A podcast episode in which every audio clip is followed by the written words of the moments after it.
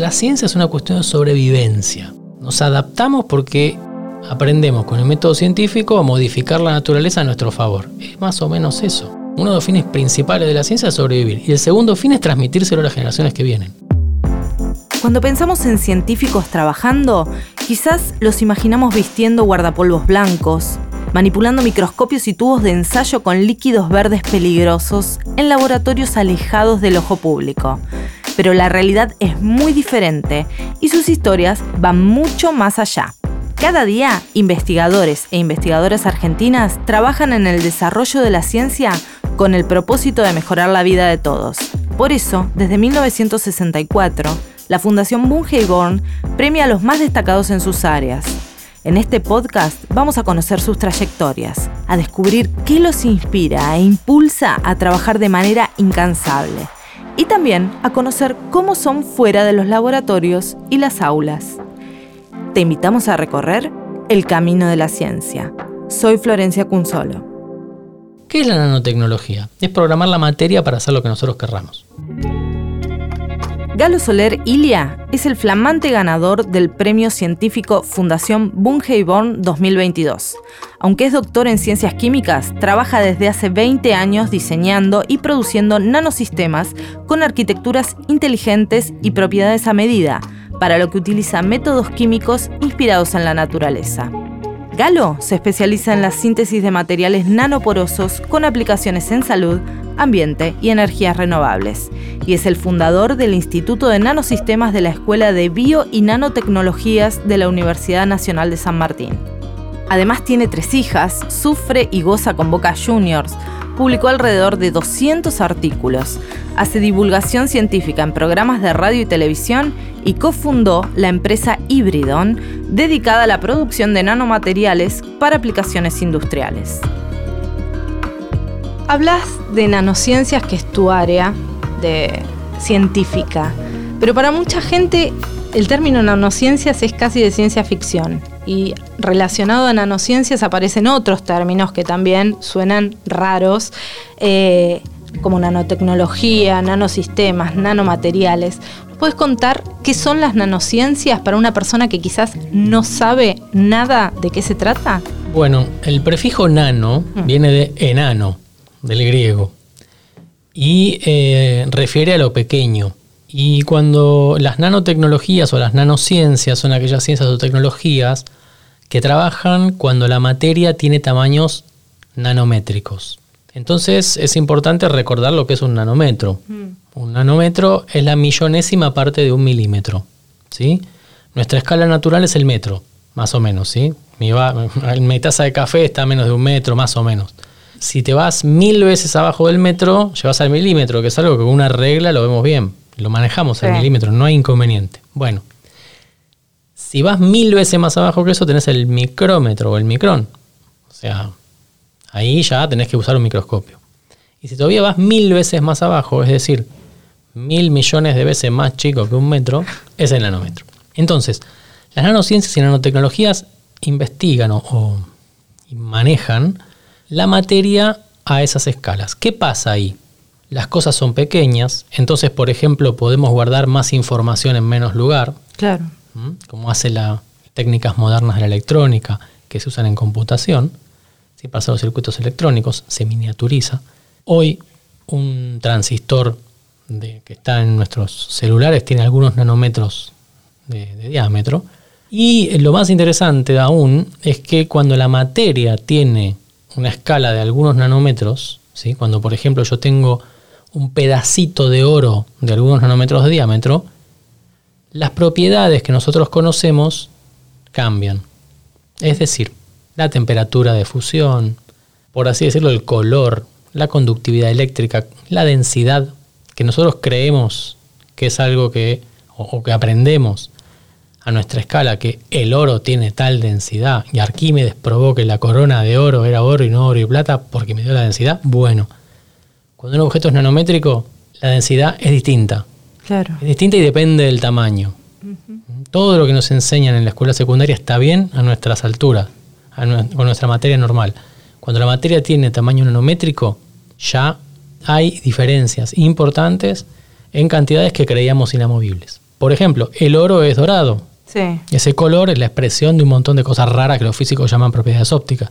El brillo, el color dorado, etc. Cuando tenemos un pedacito de oro de algunos milímetros, cortamos o, lijamos oro y nos quedan unas limaduras, sigue siendo dorado. Bueno, cuando ese oro es muy pequeñito, 10, 15 nanómetros de diámetro, es rojo. Cuando tiene 60 es violeta. Cuando es alargadito y tiene 200 nanómetros es verde. Y así. ¿Y cómo llegas a esa instancia? ¿Cómo llegas? Hasta, hasta ese punto. Claro, bueno, eso es un una cosa muy interesante que siempre me preguntan. ¿Lo nano es lo más chiquito que podemos hacer? No, es algo de tamaño intermedio. Es decir, un nanómetro es una distancia que para nosotros en nuestra vida cotidiana nos parece muy pequeña, pero que a un químico le va a parecer muy grande, porque los átomos miden fracciones de nanómetro. ¿Mm? En, en un nanómetro, por así decirlo, caben varios átomos. 10 átomos de hidrógeno, 4 átomos de silicio, 3 moléculas de agua. ¿eh? Entonces, eh, para, eh, la, la escala nanométrica está en el medio. Entonces, lo bueno de estar en el medio es que se puede acceder de dos lugares, desde arriba o desde abajo. Podemos hacer cosas grandes más pequeñas, como hacen los electrónicos, o cosas pequeñas más grandes, como hacen los químicos. Claro. Juntan más átomos y tienen moléculas más grandes, esas moléculas después son objetos y esos objetos son nanométricos. Bien. Y así se llega a, a controlar los tamaños, por ejemplo, y controlar por lo tanto las propiedades. Sin embargo, las nanociencias son una disciplina científica relativamente joven, ¿no? Sí, de hecho, la definición, digamos, el interés particular y por así decirlo, la generación del campo de las nanociencias como, como disciplina, que en realidad es una interdisciplina, viene de hace unos aproximadamente desde principios del siglo XXI. Sí. La primera iniciativa que se tomó en 2001 en el gobierno de Clinton fue la Iniciativa Nacional de Nanotecnología que empezó a federar a un montón de diversos investigadores con diversos orígenes que venían de la física, que venían de la química, de la ingeniería electrónica, de la ciencia de materiales, de la biología, de la medicina, para empezar a interesarse de manera interdisciplinaria por estos nuevos fenómenos que ocurrirán en la nanoescala. El primer esfuerzo entonces es ese, es el de generar un programa dedicado a específicamente a explotar la nanoescala. Si nos vamos un poquito más atrás, hacia los años 70 y 80, su- eh, surge el término nanotecnología por Taguchi, un profesor de la Universidad de Tokio, en el 74, que dice que qué tecnologías podríamos desarrollar nosotros que efectivamente pudieran controlar la materia átomo por átomo. No se refería a la química, naturalmente, en la que si vos haces una molécula y le cambias un átomo, cambias completamente las propiedades.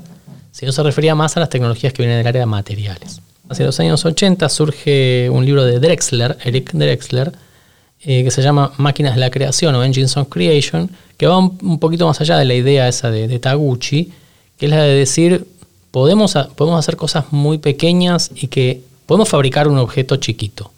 ¿Podemos fabricar objetos chicos que a su vez fabriquen objetos chicos?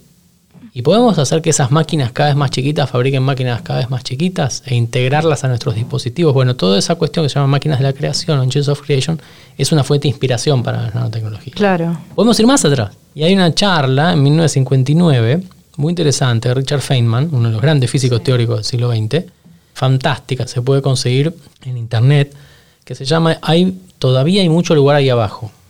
There is, eh, hay mucho lugar allá abajo, hay plenty of room at the bottom. Él la da en una conferencia de la Asociación Física Americana y dice, damas y caballeros, sabemos muchísima ciencia, sabemos física, sabemos química, pero podemos escribir como si fuera con, con píxeles, ¿no?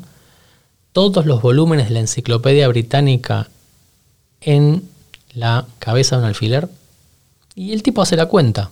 A ver, las páginas de enciclopedia británica son tantas, una página tendría que ocupar tanto. Si yo le calculo una densidad de puntos de tanta para las letras y para las ilustraciones, me queda que si cada puntito mide 3 nanómetros de diámetro, con una cabeza de alfiler más o menos grande, yo le escribo los 20 volúmenes de enciclopedia británica letra por letra arriba de la cabeza de alfiler. Y dice, no está prohibido eso por ninguna ley de la química ni de la física, así que hay que hacerlo. Porque de esta manera nosotros vamos a poder, con un microscopio podremos escribir y con un microscopio podremos leer. Y eso fue disruptivo. Eso fue dis- disruptivo totalmente porque en esa época estaban empezando ya la, física del sólido y la, todas las, las ciencias de los materiales a trabajar con los transistores para hacer las computadoras. Ahí mm, justo eso se monta, ese discurso se monta sobre la ola de la miniaturización, que después este, vino y nos llevó a lo que... En, la época de Feynman los transistores eran del tamaño de una uña. Hoy en día, como te dije, son de algunos nanómetros de, de diámetro. Y en esta línea de tiempo que vos trazás, ¿dónde entras vos?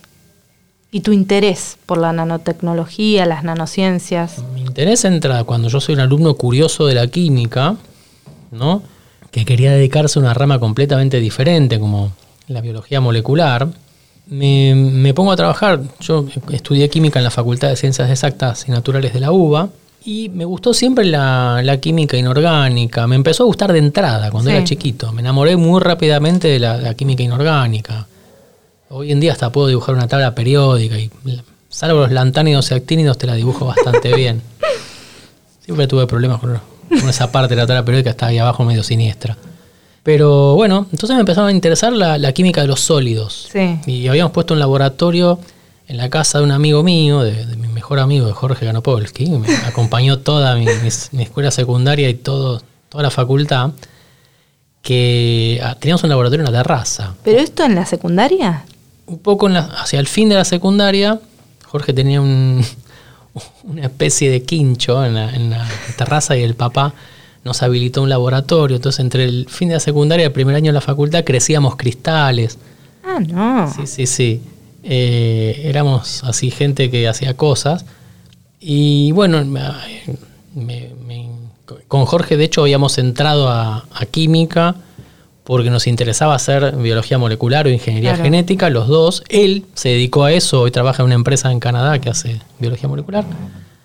Y bueno, hacíamos cristales, nos divertíamos, después trabajamos en el departamento de química inorgánica un tiempo y, y al final hice mi tesis en química de materiales. Claro. Y era raro porque en esa época eran los principios de los 90, entonces no, existía la palabra nanotecnología todavía, era antes de, todo este revuelo, y me puse a trabajar en el grupo del doctor Blesa, Miguel Blesa, y ellos estaban muy interesados en hacer unos, unas partículas muy chiquititas, muy iguales para combustibles nucleares. Eh, entonces yo hacía esas partículas y hacíamos pelotitas, hacíamos pelotitas chiquititas de óxido de cobre, trabajábamos en el laboratorio, después nos íbamos a estudiar era alumno, y me gustó mucho el tema y al final me quedé haciendo la tesis en ese tema de hacer partículas. Hicimos pelotitas, hicimos quesitas, algo parecido a galletitas hexagonales, y nos divertía mucho, hacíamos rabas, hacíamos síntesis de materiales y nos quedaban formas raras, teníamos un microscopio electrónico, era maravilloso mirar ese mundo y me encantó. Bueno, terminé mi tesis y yo todas las medidas nuestras eran en, en micrometros o en angstrom. No era en nanómetro. Cuando termino la tesis ya empezaba esto de la nanotecnología a, tomar mucha más fuerza. ¿Año más o menos? Y esto es año 98, 99, y me voy a Francia en el 99 a hacer un postdoc. Como todos científicos, generalmente cuando terminamos de hacer nuestra, nuestra tesis de doctorado, nos vamos a perfeccionar a algún otro lugar. Eso es, normal. Y caigo a París en el grupo del profesor Clement Sánchez, Clement Sánchez, y eh, ahí me dedico a hacer partículas muy pequeñitas y a hacer unas cosas mucho más complicadas que eran eh, unos ensamblados raros. Hacíamos partículas porosas, que eran una especie de imitación de los procesos que hace un caracol o, la imitación de algunos procesos que hacen algunos, algunos organismos unicelulares para, para cubrirse como las diatomeas. Y me enamoro de eso, me enamoro de la capacidad que teníamos de manejar la materia, hacer agujeros de manera nanométrica, uno por uno. Eh, trabajar con cosas tan divertidas de la química como todas las ramas de la química juntas, la química inorgánica, la química orgánica, la química física, la física del sólido, la física de materia blanda. Eh, Algo como transversal. Totalmente, eso, me enamoró de la nanotecnología. O sea, sentarte en un lugar y que venga una persona que se experta, no sé, en el uso de grandes equipamientos de radiación X y te diga, bueno, querido, acá está el dispositivo experimental, calculame todo esto para ver con qué le pegamos, cómo lo vemos, cuál es tu experimento.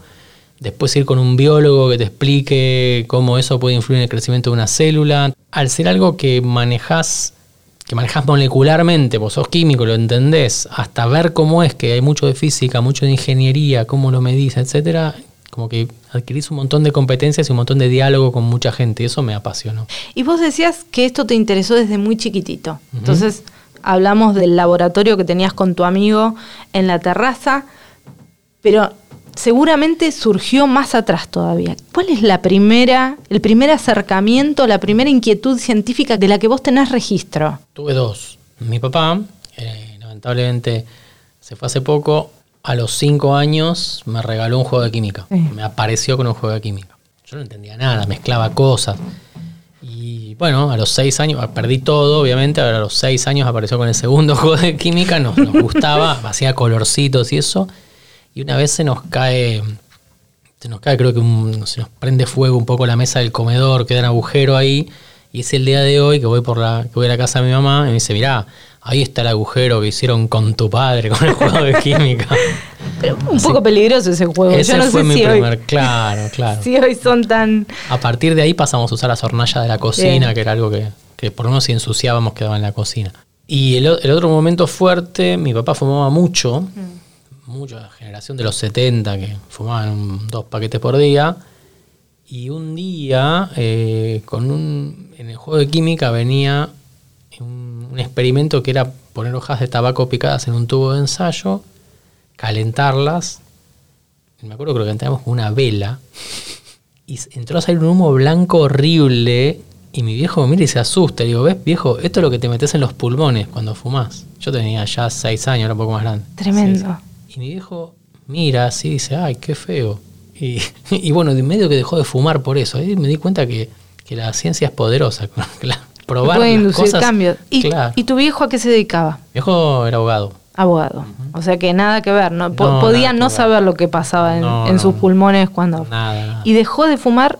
eh, Bueno, también hizo un montón de caprichos y le tiraba cigarrillos, se los tiraba por la cabeza. eh, Bueno, fue co- como un combo. Obvio, pero Bien, funcionó. entonces, eh, vo- vos, comentás esto, hasta fueron juegos lo que motivaron tus primeras inquietudes científicas.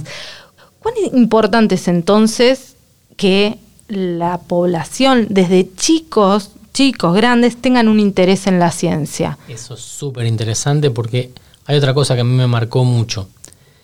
Eh, yo iba a una escuela primaria mm, que estaba dirigida por un, realmente un educador excelente como fue Jorge Rato, que después fue eh, miembro de la Academia de, de Educación. Y Rato había puesto un programa de ciencias desde primer año, desde primer grado. Tremendo. Y teníamos unos libros de ciencia, me acuerdo, y nos hacía hacer mucha cosa de naturalista. Chicos, hoy se toman un colectivo, se van a los bosques de Seiza. Nos íbamos a los bosques de Seiza y la misión era buscar bichos. Entonces aparecía un tipo con un frasco con una araña y salíamos todos corriendo, era un horror. Otro vio una víbora. Pero bueno, estábamos ahí. Otras veces nos hacían también ir a los, los lagos de Palermo, al planetario, me acuerdo, nunca me voy a olvidar. Fuimos al planetario con unos frasquitos de dulce Sí. también.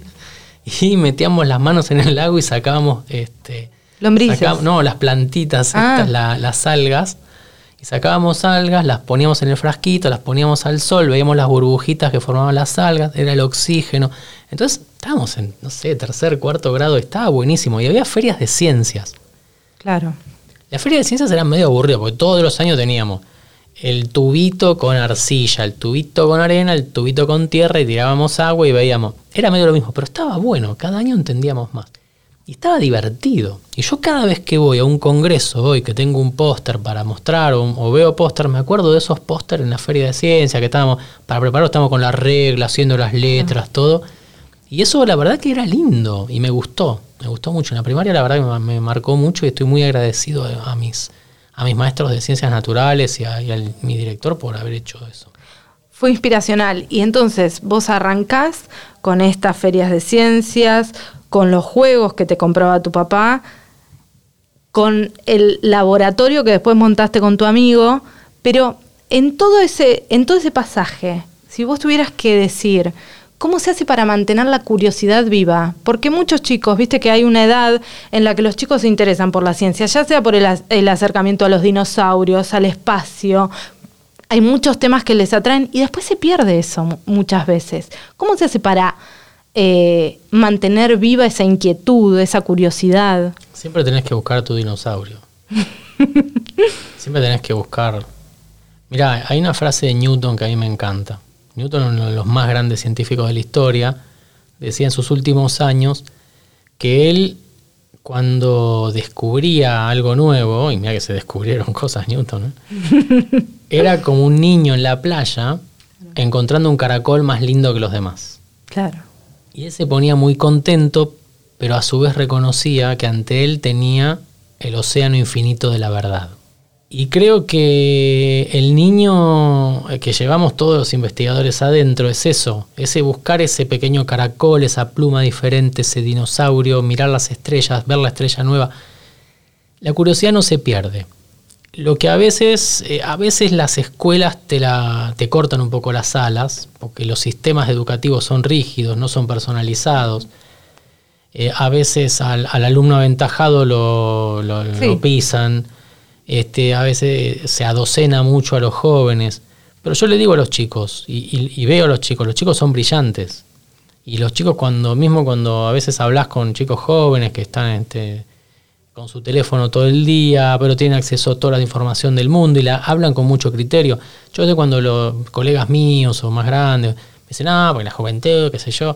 Sí, mira, eh, habla con los chicos, sentate, discutí. Hay chicos brillantes, eh, chicos libres, hay mentes que tienen acceso a toda la información del mundo y hay gente que la usa muy bien.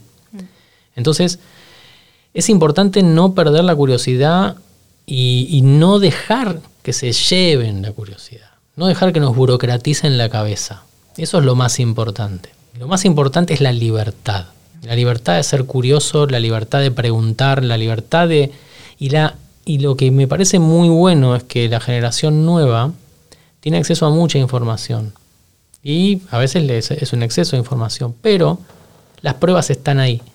Quizá no sea tan fácil engañar a las generaciones nuevas como las anteriores. Entonces, todos los que, los que lucran con nuestra ignorancia, con nuestro sometimiento, se las van a ver muy mal si sabemos manejar la información. Creo que la libertad y la curiosidad son las, las armas del científico. Y el rigor también, pero el rigor se aprende, no hay problema. ¿Vos sos un científico que se dedicó a la divulgación también y escribió libros. ¿Vos considerás que ese es también un rol del científico? Que salir del laboratorio y hacer que todos estos temas sean más fáciles de comprender y de, acercar. Quizás, quizás sos vos el que prende esa curiosidad en alguien que nunca había escuchado hablar de nanociencia, nanotecnología y escucha este podcast y de repente descubre algo que le puede interesar o lee tus libros, o te escucha en un programa de, radio. Eso es muy importante. Yo creo que hoy en día, bueno, la función básica de la persona que está en una universidad es dar clases, hacer investigación y difundir. La extensión es parte del trabajo. Lo que pasa es que la academia actual es un poco rígida y no valora mucho eso. Hasta gente muy tradicional lo toma incluso a mal. Mm. Te dicen, ay, ¿qué haces de payaso en la televisión? Digo, mira, estuve en un programa que tenía mal, que bien, dos puntos de rating, o sea, dos, 200 mil personas, 200 mil televisores nos veían. Hay prejuicio entonces dentro si el uno, de la... Si el 1% de esos tipos entran, entran a la universidad, vas a tener un crecimiento de cuatro veces lo que está entrando hoy porque nadie hace divulgación. Entonces la divulgación es muy importante a mí me hizo aprender mucho. Cuando vos no le podés decir a alguien, no le podés contar a alguien de manera fácil lo que haces, no lo podés contar. Absolutamente. Es más, vos no lo entendés, probablemente. Esa creo que es una frase de Feynman también. Eh, entonces decir, a ver, ¿cómo cuento yo esto? Porque además cuando vos lo pones en palabras sencillas, vos también te estás allanando mucho, te estás haciendo caminos más fáciles en tu mente para poderlo contar y para poder llegar, e incluso para describir los límites. Claro. De, lo que vos estás haciendo, que es una cosa importante. A mí me encanta dar clase, me encanta divulgar también. Claro. Pero muchas veces me tengo que hacer, este, enfrentar a, eso, a esos, eh, como, decía Catulo, a esos, a esos viejos este, severos que te miran y te dicen, ay, pero en, vez de estar investigando, no, pero es muy importante contar. Porque, es que si no es ciencia que queda en el laboratorio y Claro, nosotros para qué hacemos ciencia? ¿Para qué? ¿Para qué? Gran pregunta. Yo siempre le pregunto a mis chicos que están en el curso de, de introducción a la investigación y veo por qué los egipcios en algún momento empezaron a casar a sus faraones con princesas hititas. ¿Por qué? ¿Por qué? Porque los hititas habían descubierto hierro. Y entonces de alguna manera se los tenían que apropiar, se tenían que apropiar esas tecnologías. ¿Y por qué lo hacían? Porque si no se los comían crudos y se los iban a pasar por encima. Claro. Entonces la ciencia es una cuestión de sobrevivencia. Nos adaptamos porque aprendemos con el método científico a modificar la naturaleza a nuestro favor. Es más o menos eso. Entonces el, el fin principal, uno de los fines principales de la ciencia es sobrevivir. Y el segundo fin es transmitírselo a las generaciones que vienen. Si vos no lo divulgás, no generás ni la, la capacidad de la generación siguiente de avivarse, de que una parte de los recursos se lo van a tener que destinar a buscar nuevos caminos. ¿Cuáles son los desafíos de hoy en día? Calentamiento global, la pureza del agua, los alimentos para todos. Están en los desafíos de las Naciones Sí. Unidas. Hay un montón de señores de traje que los ponen prolijamente, después viajan en avión y tiran mucho dióxido de carbono. Pero eh, eso va a través de la ciencia. Entonces, si nosotros no le contamos a los chicos que sus teléfonos celulares, que sus comunicaciones más rápidas, que su ambiente más sano, que sus eh, autos más seguros vienen de experimentos eh, científicos y, y de una profunda discusión científica de los principios básicos del manejo de la naturaleza, no vamos a tener quien esté allí para continuarlo. Y vos hablabas de desafíos, y uno de tus libros es, habla de los desafíos de las nanociencias como desafío del siglo XXI. ¿Por qué decís esto? Bueno, nosotros hemos tenido, si vos te pones a contar, hemos tenido muchas revoluciones tecnológicas. Tuvimos la revolución en la computación. Sí. ¿Qué es la computación? Te permite programar básicamente procesos, te permite hacer las maravillas que está haciendo la inteligencia artificial y lo desconocido que hay, es decir, programás máquinas para que hagan cosas. Claro. ¿no? Luego tenés la revolución de la genética. ¿Qué es la revolución de la genética? Es programar organismos para que hagan moléculas. ¿Qué es la nanotecnología? Es programar la materia para hacer lo que nosotros querramos. Es eso, es ese nivel de revolución, es el programar la materia. Hoy en los laboratorios estamos haciendo materiales que reaccionan y que tienen eh, comportamientos como si hubiera una pequeña vida muy simple, muy rústica ahí adentro. Por ejemplo, en el laboratorio nuestro hicimos un pequeño organismo que cuando vos lo iluminás se achica. Parece una pavada, Mm. pero son decenas de millones de organismos que están en un tanquecito que cuando vos los iluminás, ¡pic! Se chicas. se, se achican.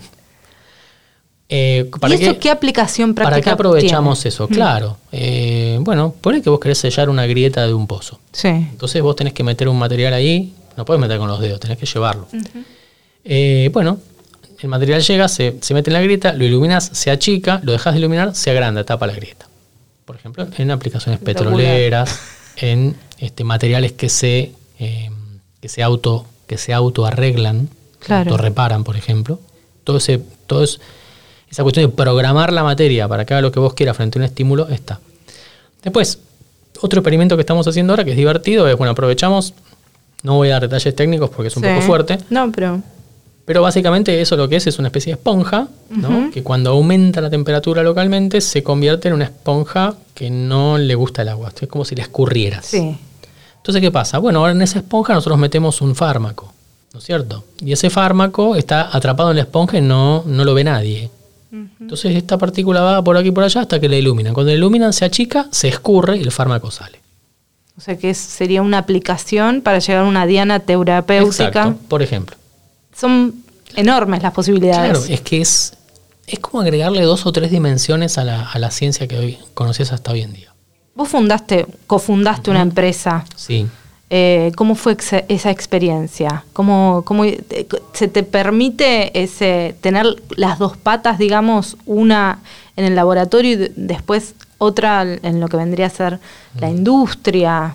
Bueno, eh, te hago el spoiler, no. Porque nuestra comunidad de investigadores es muy vetusta. Entonces todos quieren que vos seas el mártir de la investigación, que cobres poco, porque mirá si cobras mucho. Y, y mirá si vas a hacer una diferencia. Y eso es- para mí está totalmente anticuado. Eh, mira, una vez, hace unos años, fuimos a, a uno de los, de, los grandes, de los grandes lugares para hacer investigación en el mundo, que es el Instituto Weizmann en Israel. Weizmann fue presidente de Israel. Creo que fue el primer presidente de Israel incluso. Y bueno, él tenía una aproximación científica y en su honor está el, el Weizmann, que es increíble. Y, fuimos y le preguntamos, ¿ustedes qué hacen? ¿Investigación o desarrollo? Y que nos llevaba, nos llevaba por unos, unos showrooms espectaculares donde están todos los logros tecnológicos del Weizmann, que les dan miles de millones de dólares anuales en regalías. Me decía, mire, nosotros tenemos que dejar que nuestros investigadores estén tranquilos y hagan la mejor ciencia posible. Nosotros nos damos cuenta si tenemos una compañía que se dedica a ver si alguno de esos desarrollos es patentable o es aprovechable y ahí armamos una compañía. Claro. Como consecuencia de eso, usted lo ve, algunos de ellos son extremadamente ricos. Claro, vos vas y hay una Ferrari, un Porsche ahí estacionado, es fantástico. Y nadie se muere por eso. Y hacen la mejor ciencia. Acá hay todavía ese prurito medio elitista de que el investigador es un tipo que está en la torre de marfil, que no tiene que hacer divulgación, que, no que tiene que dedicarse a la ciencia, tiene que producir dolor y placer a mismo. Es una cosa medio masoquista, ¿no? Pero no, no. El investigador de hoy es un investigador que, arremete contra los límites que, le, pone incluso la civilización y la costumbre. Creo que para ser investigador hoy en día uno tiene, y vuelvo a lo anterior, que ser libre. Tiene que hacer lo que mejor sabe hacer, hacerlo de la mejor manera posible, producir. Y producir, producir trabajos científicos de calidad, producir discípulos de calidad, armar un buen grupo de investigación, aportar a la institución donde uno está y emprender. ¿Por qué no?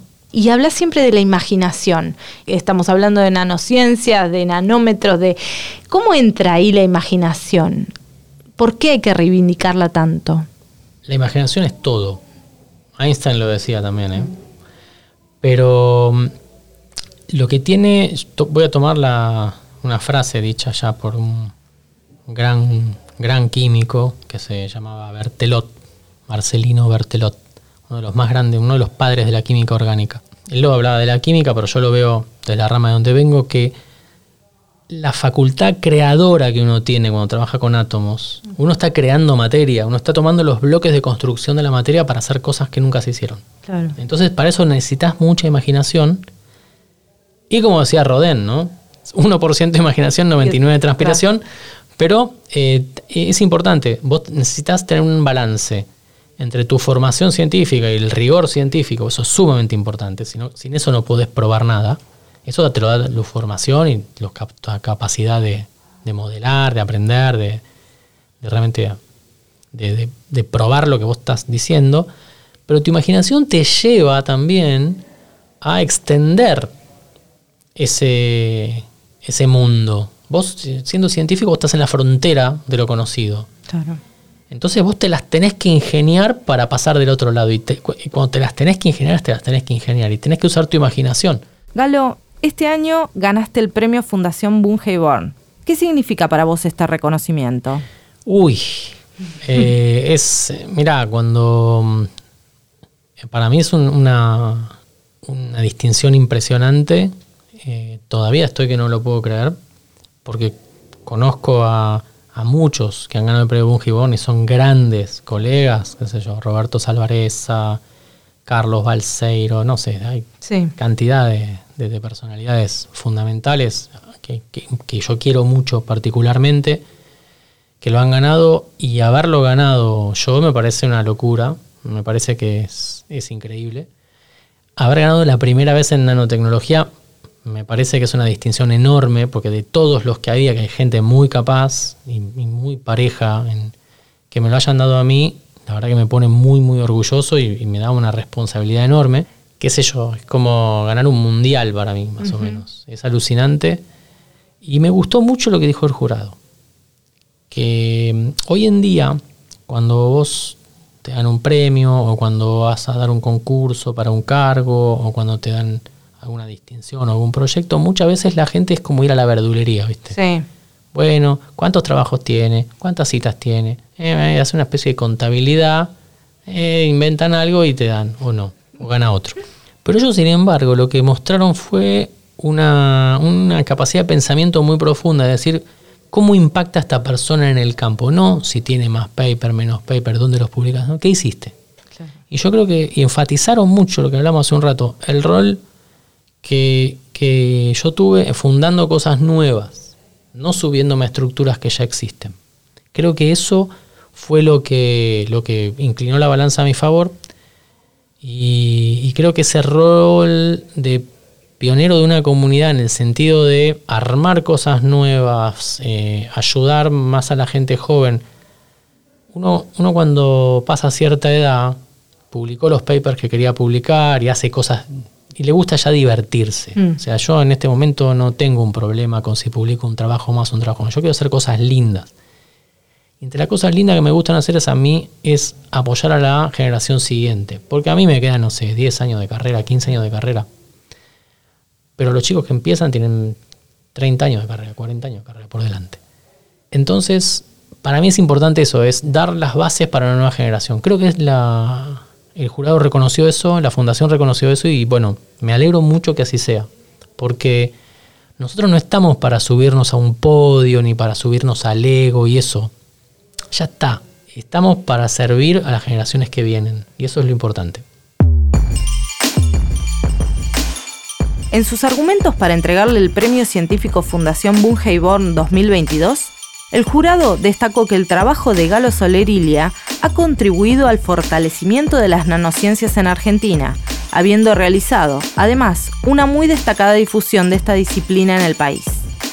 Como el propio Galo nos contó, la imaginación, la libertad y rigor son los pilares para el desarrollo científico, y sin dudas han sido los que usó como base para construir su carrera.